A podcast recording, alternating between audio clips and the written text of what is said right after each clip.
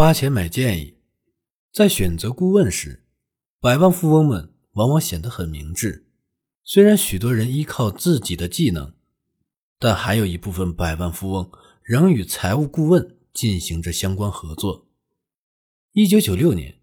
美国共有二十四万六千名投资经理和股票经纪人，到了二零一四年，这一数字跃升到三十四万一千五百名。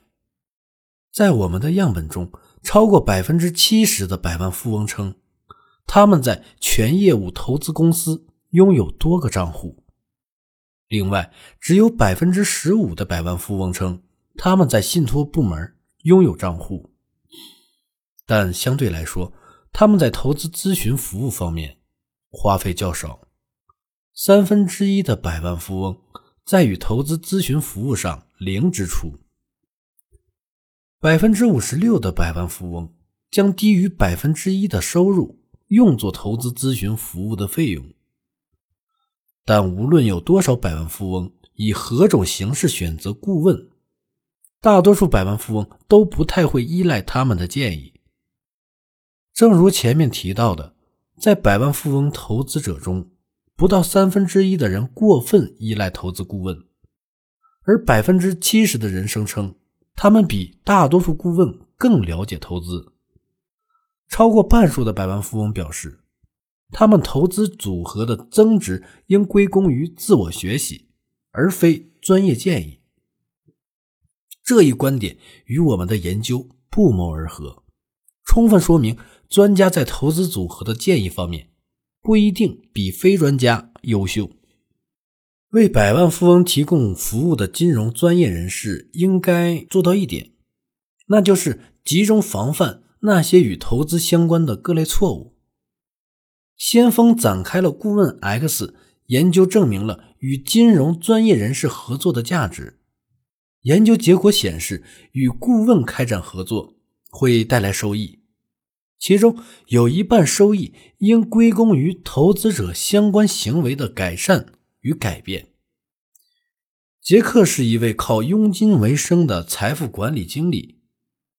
他最近告诉我，他对自己的工作感到失望。他眼中的世界已经变得陌生了起来。过去，为富裕人口做金融服务以换取佣金的行为很流行，但随着自主投资技术的发展，以及因免费向客户。推荐相关投资产品而受到追捧的信托顾问，这种行为已经显得格格不入。在这个充斥着机器顾问的新世界里，杰克千方百计地寻找赚钱的方法，并开始降低他的投资咨询的要价。因此，他想降低自己的最低标准，将新兴的邻家百万富翁纳入到自己的客户范围之中。并希望这些正不断积累财富的邻家百万富翁可以成为他的忠实客户。杰克先生想要一张能带他直接走向这些邻家百万富翁的地图，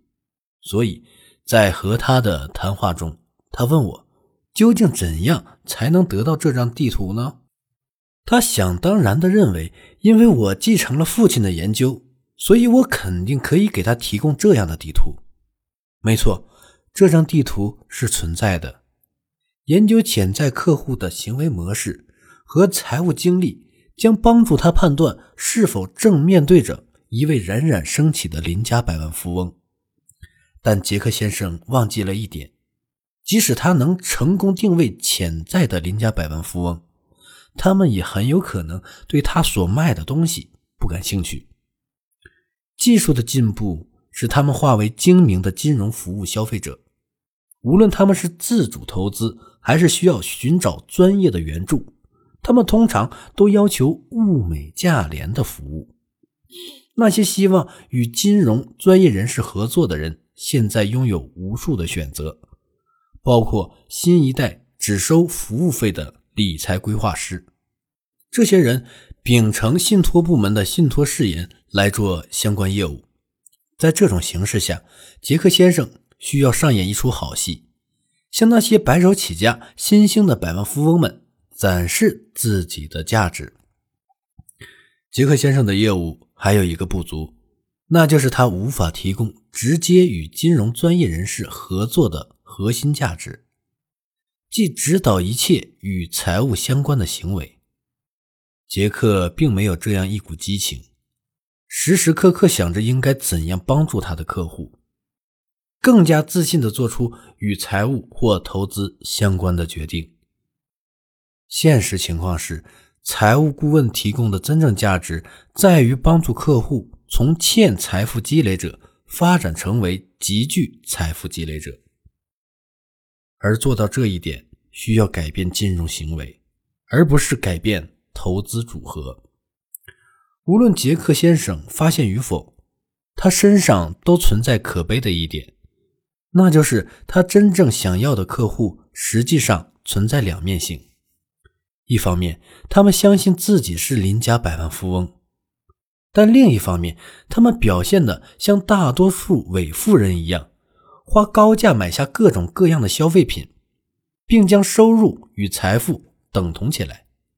怀着明天必定富有的心去肆意挥霍今天的金钱。那些最适合杰克先生的客户，不想听到任何与行为改变有关的建议。也不想进行任何形式的自我反省，他们只想完全依赖杰克先生，让他帮助自己赢得市场。这些也是杰克先生的理想客户，他们很乐意为与投资相关的交易向杰克支付额外费用，从而换取与他合作的特权。林家百万富翁找到你了。就寻找潜在邻家百万富翁的方式，我们对杰克先生与詹金斯女士进行了对比。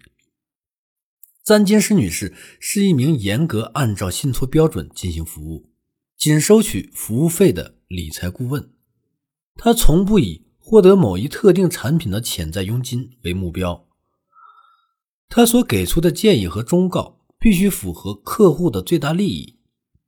在杰克先生推销投资产品时，詹金斯女士都在积极地向他的目标市场传递这样一种消息：他专注于增加个人投资者长期成功的机会。他的成功不是在于销售出投资产品，而在于成为一个值得邻家百万富翁信赖的顾问，让客户们做出与投资相关的更好的决定。对于为客户提供的服务以及服务的客户类型，詹金斯女士一向对外公开，就是这种透明性，帮助詹金斯女士发现并成功吸引了那些潜在客户。这些潜在客户愿意啃那些对财富自制力要求极高的硬骨头。他还经常撰写能显示其专业知识和理财方法的博客。和专栏文章来吸引潜在客户和读者，他指导的客户成了精明的投资者，他提供了这些服务都很珍贵，这让他具备了林家的下一个女百万富翁的潜质。詹金斯女士的一言一行，从她的品牌口号“除了你自己，没人能帮你赢得市场”，到她向客户收取咨询费的方式。都在向客户们传递正确的投资行为是什么样的信息。相比之下，杰克把自己的成功定位在下一张佣金的支票上。尽管他的做法是将一个超出客户承受能力的共同基金出售给一个毫不知情、蒙在鼓里的目标客户，那些能够吸引邻家的百万富翁的金融专业人士意识到，创造财富需要特定的行为。而不是汽车、配饰，甚至职称等。如果你想要在这场长期财富积累的游戏中取得成功，你应该选择那些追求长期经济成功游戏中的教练及顾问。在一九九六年，任何一个金融专业人士与像杰克这样投资经理一样，他们可以代表你去买卖证券，同时他们也都要为此收取高额的佣金。重新审视财富积累，科技的进步并没有让富人或者新兴富人阶层抛弃那些理财专业人士。在金融服务业，理财专业人士并没有面对完全的服务下滑现象，但随着时间的推移，有些人沉迷在消费品的海洋，却忽视投资和退休计划方面的建议和服务，这值得探讨。所以在二零一四年，我父亲在下面这篇文章中谈及到了这一点。对于积累财富的目的，一旦你进入高收入阶层，学会利用你已拥有的资产，远比你将赚多少钱更加重要。根据定义，真正富裕阶层的富豪在净资产分布中位居前百分之二十五，他们倾向将每一美元都用来投资，而不是进行消费，并且他们平均每年会花一百个小时。用来研究和规划他们的投资，而那些只是收入富裕阶层的人，即那些处于财富分配金字塔底层的四分之一的人，每年这类活动只花费五十个小时。值得注意的是，花在学习或计划上的时间与净资产之间有着明显的关系。研究表明，真正富裕阶层的富豪的净资产是收入富裕阶层的人的。六到十倍。同时，真正富裕阶层的富豪会高效利用这些时间，以寻求专业建议，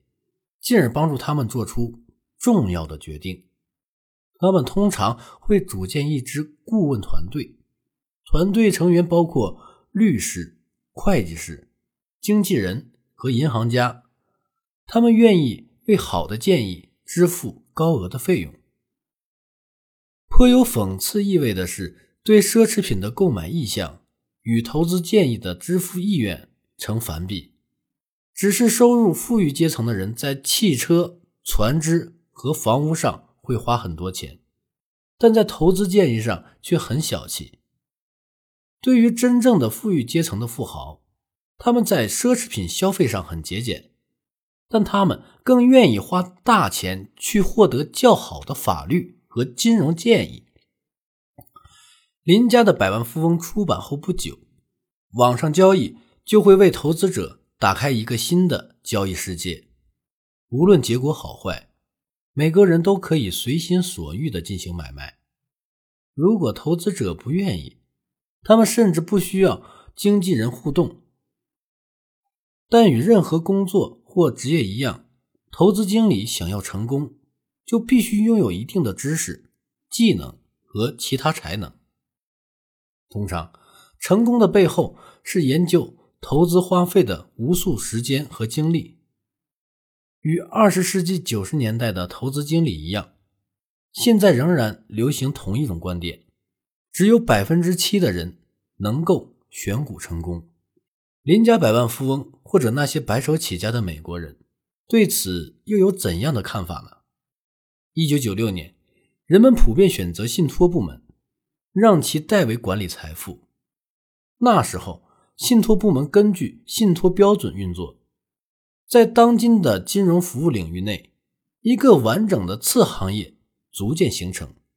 这个次行业遵循信托标准，提供咨询服务，